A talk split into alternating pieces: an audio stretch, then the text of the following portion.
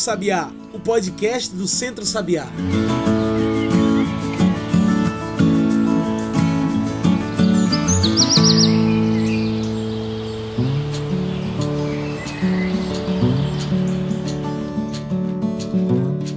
Todos e todas que nos ouvem agora pelo Spotify e demais plataformas. Eu sou João Lucas e está começando agora um novo ano. Está começando agora o Cantos do Sabiá, o nosso podcast semanal sobre o campo, a cidade e o mundo. O Cantos do Sabiá é o seu podcast semanal. Então, se quiser receber toda semana um podcast diferente, já segue a gente. Aqui no Cantos do Sabiá, a gente discute tudo o que envolve o campo e a cidade, a agroecologia e sustentabilidade. Então, se você quer saber mais sobre tudo isso, você também pode acessar nosso site que está de cara nova. Anota aí www.centrosabiá.org.br. Lá você se informa sobre tudo que o Centro Sabiá está fazendo. Se preferir, tem as nossas redes sociais. Por lá você inclusive sabe quem vai ser o nosso próximo convidado desse programa. Então procure no Instagram, no Twitter ou no Facebook por Centro Sabiá.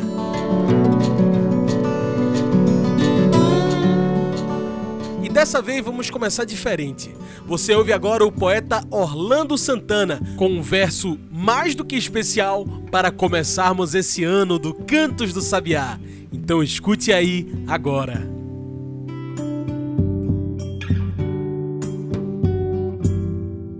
Nesse ano foi preciso entender cada momento que a força que nos guia é o nosso pensamento que cuidar dos outros seja nosso melhor sentimento.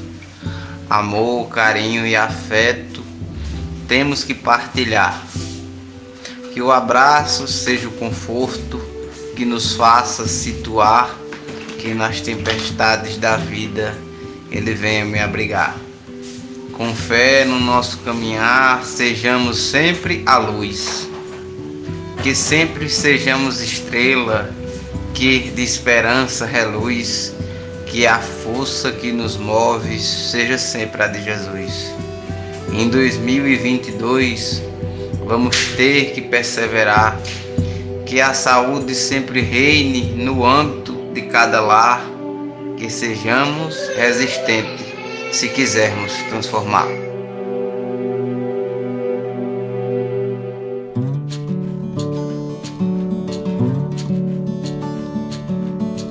E abrindo as discussões desse ano de 2022, falamos sobre aquilo que vai definir o ano. Vamos falar dos desafios políticos para 2022 no campo e na cidade. Sabemos que 2022 é um ano de mudanças, o ano das eleições presidenciais no Brasil, assim como para governadores e governadoras, senadores e senadoras, deputados e deputadas federais e estaduais. Então, sim, um ano de verdadeiros desafios políticos. E é para falar desses desafios que hoje vamos falar com Alexandre Henrique Pires. Ele é biólogo, sertanejo, educador popular e militante pela agroecologia coordenador geral do Centro Sabiá. Alexandre, muito obrigado por aceitar nosso convite e feliz ano novo. Você pode se apresentar melhor para quem está nos ouvindo, falar um pouco melhor sobre você? Olá, João. É, olá, ouvintes do programa Em Sintonia com a Natureza. Para mim é uma alegria estar tá aqui nesse momento de, de conversa e, e, e, a gente falar um pouco sobre esse tema tão importante que é política, né? Que a política move a vida de cada um em cada uma de nós. Então eu sou, estou é, na coordenação do Centro Sabiá, da coordenação da ASA e sou aqui do Sertão do Pajeú, né? Eu estou falando neste momento literalmente do sertão do Pajeú. Então é uma alegria poder conversar com, com os ouvintes do programa. Muito bem. E Alexandre, quando chega essa época de eleições, muita gente prefere não discutir nem debater por causa da briga, do estresse e tudo mais. Mas qual a importância de discutirmos e pensarmos nessa política que queremos para 2022? Qual a importância de se informar sem as fake news? Então, João, eu acho que é, a, a, gente sempre que tem um ambiente na sociedade brasileira, e não diferente na sociedade pernambucana, que é um ambiente de, de aversão é a política, a política partidária, que é uma, um ambiente de descrença na política. Né? As pessoas estão decepcionadas com o que elas estão vivendo, é, elas estão decepcionadas, elas estão pouco crentes no sentido do, do que a política pode é, mudar na vida delas. Mas, ao mesmo tempo, é importante a gente é, disputar essa, esse sentimento é, construindo o entendimento de que a política faz parte da vida de cada um e de cada uma de nós. Seja com a nossa participação, com o nosso envolvimento ou não. Né?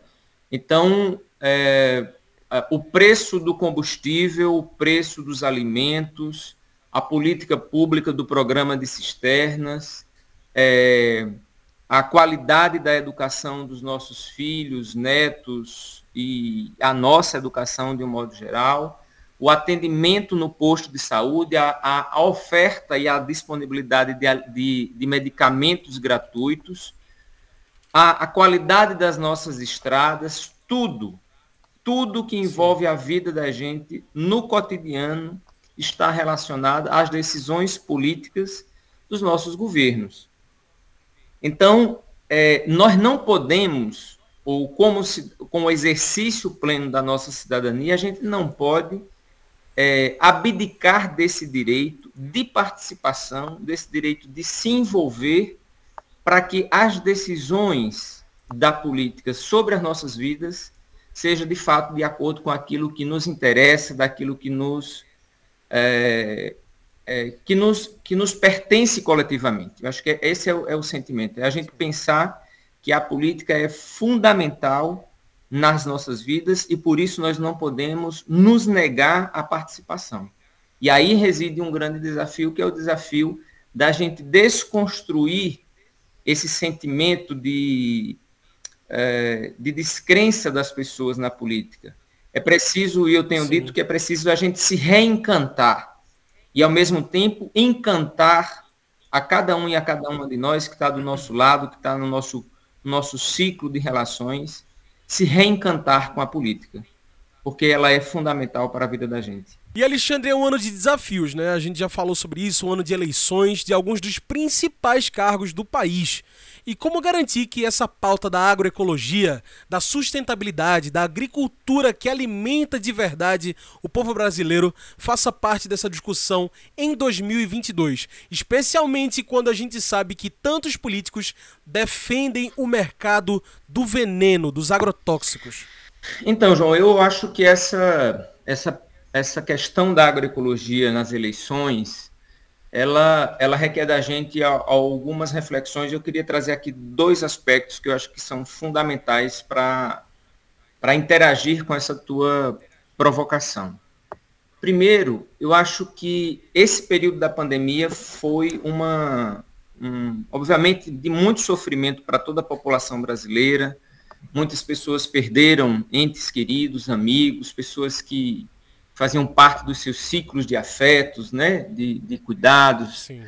É, e é, mas também foi, é um momento, ou está sendo um momento, porque a pandemia não acabou, está sendo um momento de muitos aprendizados. Está sendo um momento em que a gente precisa reconhecer e tirar lições do que é que esse, do que é que a vida durante esse período mostrou para a gente. E um dos aspectos relacionados a essa questão da agroecologia nas eleições é exatamente uma, uma demonstração, resultados muito claros de que o agronegócio não produz alimentos para a população brasileira. O agronegócio produz alimentos para exportação ou produz commodities, que são é, é, produtos que são produzidos, exportados para a geração de renda, mas não necessariamente que sejam alimentos. No, em 2020, o agronegócio é, cresceu de forma assustadora, né? ou seja, cresceu mais de 70% das exportações, uhum. é, daquilo que, é, que produz no Brasil e consegue exportar.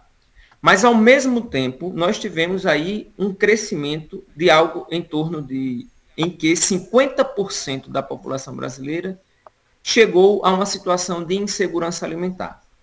Então, isso para dizer que o agronegócio, há, é, é, há uma falácia, há, uma, há um, um discurso, uma narrativa que ela não responde à realidade de que o agronegócio é benéfico ao Brasil.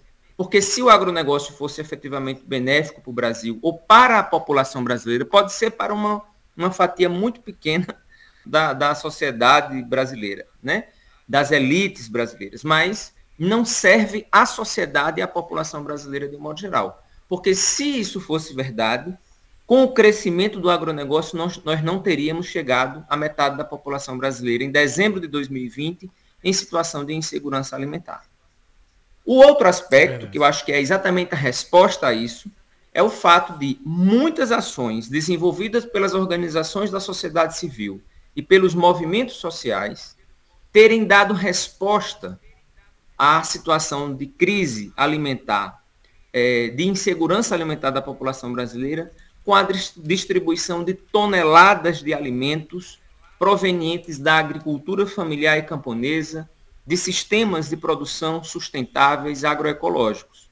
Eu acho que é, pautar a agroecologia nas eleições é reconhecer que neste período da pandemia, a agroecologia deu uma resposta concreta à sociedade brasileira e à comunidade internacional de que ela é capaz de produzir alimentos, fortalecer a relação dos homens e das mulheres com a sua vida e o seu lugar de trabalho no campo, com a geração de renda e de trabalho para as pessoas que vivem no campo, sobretudo para as juventudes, e ao mesmo tempo ofertar alimentos saudáveis para a população urbana. É isso. E, e, assim, é bem verdade que precisamos também pensar nas mudanças climáticas. Se a gente fala de agroecologia, a gente, se a gente fala de agronegócio, a gente fala sobre mudanças climáticas. 2021 foi um ano de importantes discussões sobre os assuntos de aquecimento global, mudanças do clima e também do nosso futuro. Se não começarmos a mudar nossos hábitos, o, o mundo não vai muito para frente, não principalmente das grandes corporações do agronegócio, que destroem,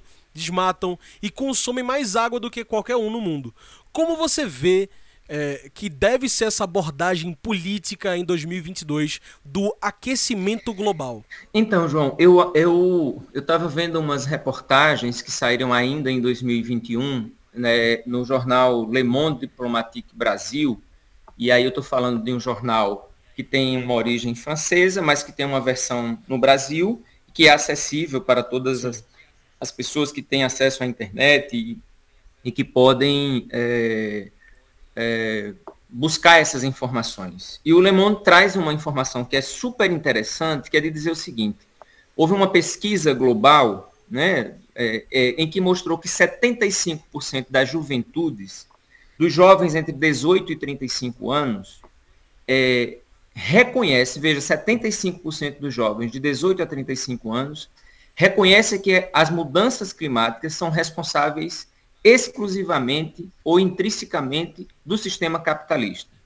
Isso é algo extremamente importante para a gente entender e é, está antenada com o que de fato nós estamos vivendo no Brasil é, e no mundo no que diz respeito ao contexto é, das mudanças climáticas e sabe exatamente quem é o responsável por isso.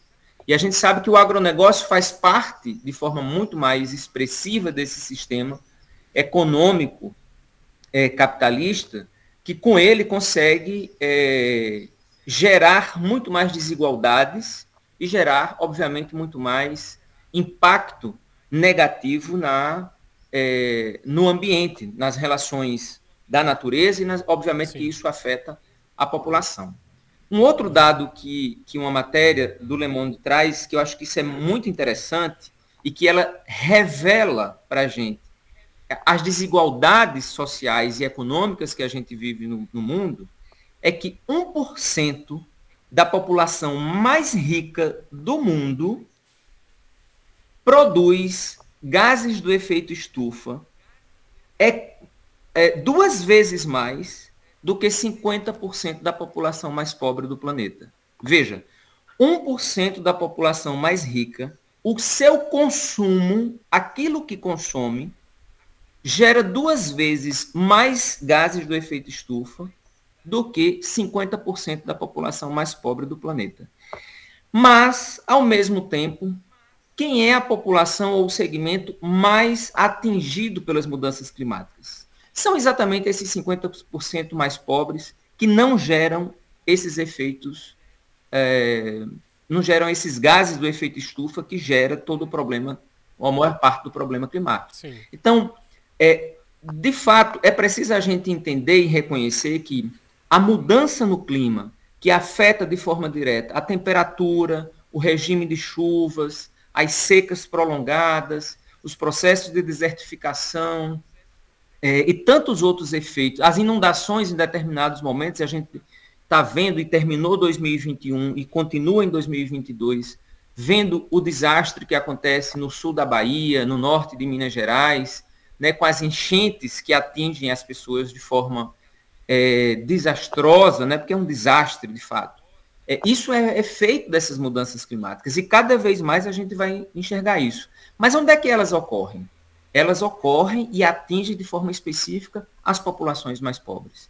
Então, é preciso a gente ter um entendimento muito claro de que a opção pela agroecologia ela é uma opção para um modelo de desenvolvimento. E acho que é isso que a gente precisa pautar nesse processo eleitoral de 2022, que é não podemos continuar é, com projetos de desenvolvimento, com propostas de candidaturas, seja para o legislativo, seja para o executivo, estadual ou federal, que não reconheçam a necessidade de uma mudança na matriz de desenvolvimento para o nosso Estado e para o nosso país.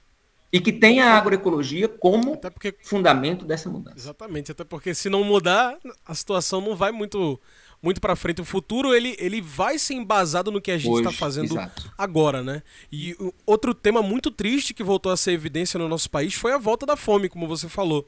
Hoje, com a pandemia e falta de políticas públicas, o Brasil soma mais de 19 milhões de pessoas que não têm segurança alimentar como começar a reverter essa situação crítica de falta de política pública e de alimentos sem veneno para o nosso país, Alexandre? Então, eu acho que essa questão do. É, essa questão que a gente. E a gente vem batendo nisso desde de, do, de março, abril do ano passado, quando foram revelados esses dados da situação de insegurança alimentar, que eu acho que é importante a gente entender que neste momento é muito mais grave do que era quando a gente está falando de 19 milhões, nós estamos falando de dezembro de 2020. São dados de 2020 que passaram para 2021, então de lá para cá a pandemia continua. Exatamente. A, a, o corte nos recursos e investimentos por parte do Estado, nos programas e políticas sociais, reduziram mais ainda, o que significa dizer efetivamente que a gente é, pode estar, e certamente nós estamos, num, com um número muito maior de pessoas em situação de insegurança alimentar grave, ou seja, passando fome. Por onde caminhar com isso? Primeiro, eu acho que é preciso a gente reconhecer que é necessário e urgente mudar o governo que conduz as políticas no nosso país. Ou seja, é preciso mudar a presidência da República do Brasil, no sentido de que nós tenhamos um projeto que assuma a presidência da República com é, o compromisso de, de, de governar olhando para a população mais pobre, a, a, garantindo recursos do orçamento e políticas e programas de, de atendimento emergencial para a população mais pobre ou em situação de pobreza e, ao mesmo tempo, que reconheça a necessidade de mudanças na estrutura das políticas, ou seja, de políticas que garantam uma estruturação a médio e longo prazo da matriz produtiva, do modelo de desenvolvimento do nosso país. O que é que eu acho que é importante a gente destacar nessa, nessa mudança da política? Primeiro, é, a presidência da República ela não governa só, ela governa com o Congresso. Então não adianta a gente fazer uma troca de, de comando da presidência da República por um governo mais progressista e que reconheça a necessidade de, de, de, melhoria das condições de vida da população brasileira, se a gente mantém um Congresso conservador, um Congresso em que é, a gente tem pouca representatividade das mulheres, pouca representatividade da população negra, pouca representatividade da população indígena, pouca representatividade dos candidatos e candidatas, dos parlamentares que reconhecem que tem um certo alinhamento com essa lógica de pensamento, de pensamento das mudanças necessárias que a gente precisa no Brasil. Ou seja, é preciso pensar nas mudanças da, do comando da presidência da República, mas é preciso também a gente votar é, e fazer campanha para parlamentares que tenham compromisso com essa nossa agenda. Isso dito, eu destaco ainda que uh, o compromisso desses, desse, de um novo governo, e que a gente precisa pautar agora no, no, no período eleitoral, é, e de mandatos que estejam é, no legislativo, que estejam comprometidos com essas mudanças, é preciso investir, voltar a investir é, nas políticas e programas sociais de geração de trabalho e renda, é, de assistência técnica para a população camponesa, é, retomar a nossa política de agroecologia que foi abandonada é, pelo atual governo, é, retomar a política de segurança alimentar e nutricional, que foi uma conquista da população brasileira lá em 2000, desde 2003, com a reestruturação do Conselho Nacional de Segurança Alimentar. Ou seja, nós não podemos pensar é, que essa mudança na situação da fome e do empobrecimento da população, ele vai se dar é, somente com a troca da presidência da República. Ou é, nós precisamos, de fato, pensar que a troca da presidência da República está relacionada de forma direta com um Congresso que também tenha compromisso com essa agenda. Você falou de mudanças políticas, mudanças de cargos na política em 2022. Qual a importância da gente incluir políticos que pensem em agroecologia, pensem no campo, pensem na mudança no campo também? João, eu conversava esses dias com algumas pessoas e, e, e fazia a seguinte reflexão. Nós não podemos continuar votando, é, e aí é que eu quero me centrar no legislativo em deputados ou deputadas estaduais ou federais que é, não reconheçam a necessidade dessa mudança na matriz de desenvolvimento do nosso Estado ou do nosso país. Sim. Mas que reconheça, sobretudo, olhando para a agroecologia como uma importante caminho ou estratégia que oportuniza a gente a fazer essa mudança dessa matriz. É, considerando, sobretudo, o seguinte aspecto. É, o, a, a, a, os, os parlamentares, quando chegam no espaço legislativo, a sensação que, que se tem é que já estão pensando nas eleições quatro anos depois. Ou seja, não legislam, não, não atuam é, junto com os, o executivo, seja o estadual ou seja o federal, numa perspectiva de atender de fato às necessidades das pessoas a fazer a mudança que a gente precisa. O que ocorre é que ah, se usa os cargos legislativos para manter as necessidades permanentemente, que é o que vai garantir, mais uma vez, o processo eleitoral quatro anos depois. E é exatamente essa estratégia que, a meu ver, é uma estratégia conservadora, equivocada, atrasada da política, que faz com que as pessoas percam é, a esperança, com que as pessoas percam o encantamento é, e o entendimento de que a política transforma a vida delas. E aí, quando a gente olha para o campo da agroecologia, a gente diz o seguinte: olha, é preciso a gente ter é, mandatos comprometidos com a efetividade da política e não com a narrativa da política. E aí eu vou explicar qual a diferença entre a narrativa e a efetividade. Nós temos uma política estadual de agroecologia e produção orgânica em Pernambuco, que foi resultado da, das reivindicações dos movimentos sociais ao governo do Estado. Essa política foi construída, foi sancionada pelo governador do Estado de Pernambuco há mais de um ano e meio e ela não saiu do papel. Então, do ponto de vista da narrativa, o Estado de Pernambuco pode dizer que tem uma política de agroecologia e produção orgânica, mas efetivamente ela não existe, porque ela não foi colocada em prática. Então, tudo que se prevê na política de apoio à agricultura familiar, de investimentos, de, é, de recursos, de estratégias, isso não foi implementado. Ao não ser implementado, a política não passa do papel.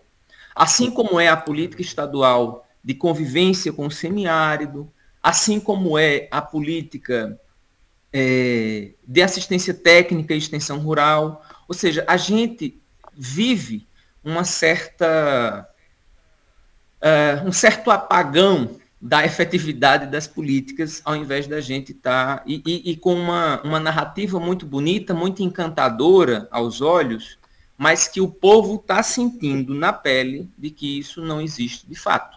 Né? Ou seja, não passa de uma. É, é, de, de, uma, de uma política que virou letra morta numa gaveta, numa estante e agora dos nossos computadores. É verdade. E assim, é um ano de demo... pela luta da democracia, né? Como lutar por isso? Como fazer com que esses projetos, essas políticas, é, essas políticas públicas pela defesa da agroecologia, na luta contra o veneno, contra o aquecimento global, saiam da gaveta? Como garantir, como cobrar isso dos políticos? Olha, só existe dois movimentos.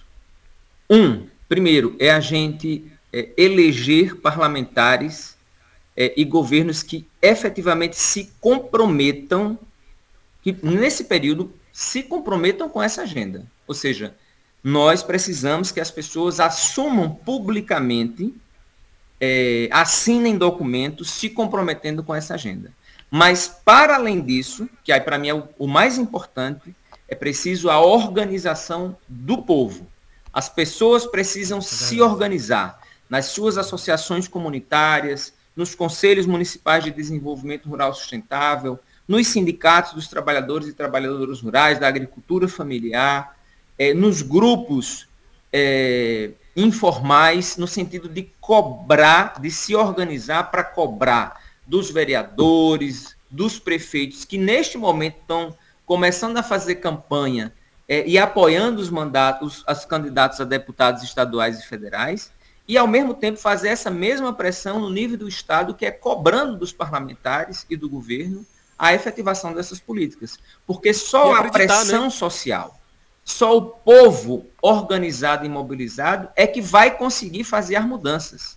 A gente não pode acreditar também que é somente colocar um parlamentar, ou dois, ou três, ou cinco parlamentares numa Assembleia Legislativa que tem 49 que vai resolver.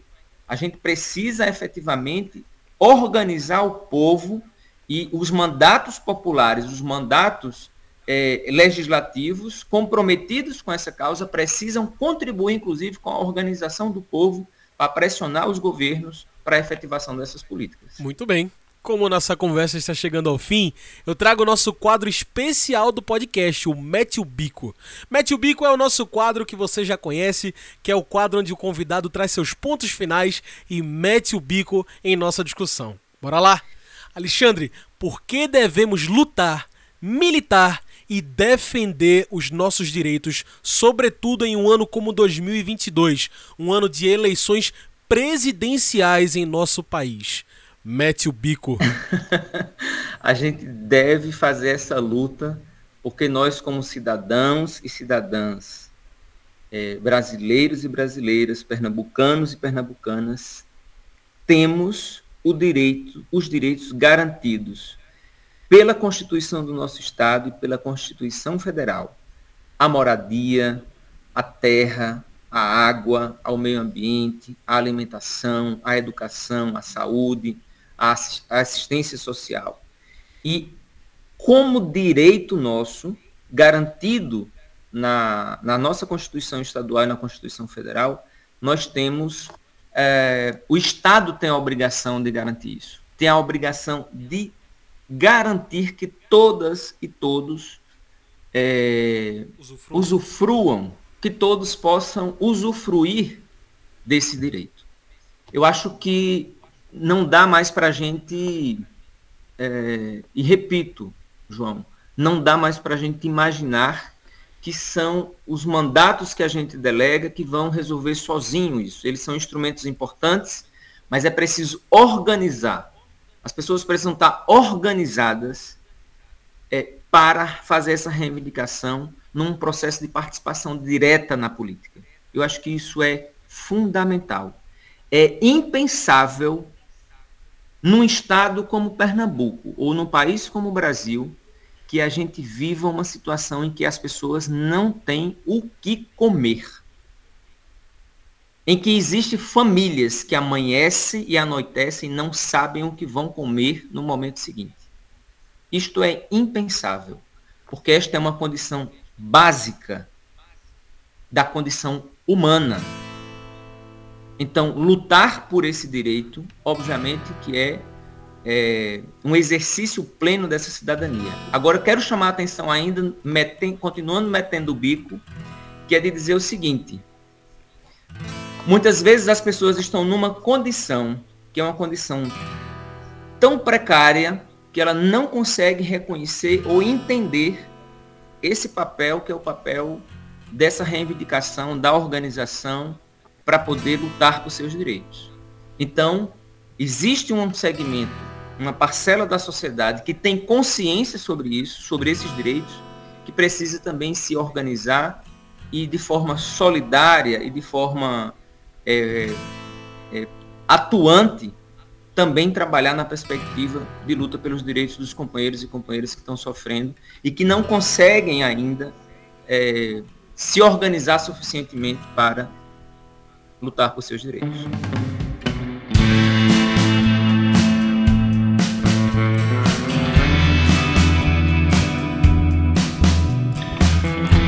É isso, Alexandre, muito obrigado pela sua participação. Infelizmente, o nosso tempo de entrevista está acabando. Tem alguma mensagem final que você gostaria de deixar? Alguma consideração final? A hora é essa. Então, João, obrigado pelo, por a gente conversar sobre isso, sobre política. Acho que é muito importante, cada vez mais, no contexto que a gente vive no Brasil, conversar sobre política. Primeiro, quero convidar a todos os ouvintes é, do programa Em Sintonia com a Natureza, convidar todos os ouvintes do Cantos do Sabiá para é, se organizarem através dos seus grupos é, sociais, das suas associações, sindicatos, é, grupos de estudantes, é, de professores e tal, e garantir que esse processo de organização seja um espaço de debate sobre política e sobre eleições em 2022 é necessário que a gente é, construa propostas e busque uh, o comprometimento de parlamentares e governos com a agenda da agroecologia, de um desenvolvimento sustentável, de uma atenção ao contexto climático que a gente é necessário, sobretudo, a gente apoiar candidaturas que tenham esta agenda como uma agenda fundamental de pensar o presente, mas sobretudo pensar o futuro da nossa sociedade. Desejar a todos um bom início de ano e que a gente consiga é, fazer as transformações que a gente precisa na política para poder transformar o Brasil. Um abraço. Então tá aí, muito obrigado mais uma vez pela sua participação, Alexandre. Gente, hoje conversei com Alexandre Henrique Pires, ele é biólogo, sertanejo, educador popular, coordenador geral do Centro Sabiá e militante pela agroecologia. Então é isso, pessoal. O Cantos do Sabiá vai ficando por aqui e a gente lembra das nossas redes sociais. É por lá que você se informa sobre tudo o que o Centro Sabiá está fazendo. É só procurar no Facebook, no Instagram ou no Twitter por Centro Sabiá. Inclusive, agora que começa um novo ano, você pode ajudar o Centro Sabiá a mudar o campo e a cidade, trabalhando pela agroecologia. Doe e transforme campo e cidade. Acesse centrosabiá.org barra doe. A sua doação ajuda nos projetos, ações solidárias e iniciativas para defesa e fortalecimento da agricultura familiar. Esses projetos transformam vidas. O Centro Sabiá trabalha para apoiar agricultores e agricultoras familiares a trabalharem sem veneno, através da agroecologia para combater a fome nos bairros da periferia do Recife. São programas para empoderar mulheres agricultoras através das iniciativas de geração de renda e promoção de espaços de escuta e autocuidado. Pois é, a agroecologia muda o mundo e você pode fazer parte dessa mudança. Faça sua doação para os projetos do Centro Sabiá. Para saber mais e saber como doar, acesse centrosabiá.org.br barra doe. E é isso, esse foi o Cantos do Sabiá, uma produção do Núcleo de Comunicação do Centro Sabiá com a locução de João Lucas. Eu. Tchau, pessoal, e até o próximo Cantos do Sabiá. A gente se encontra na semana que vem.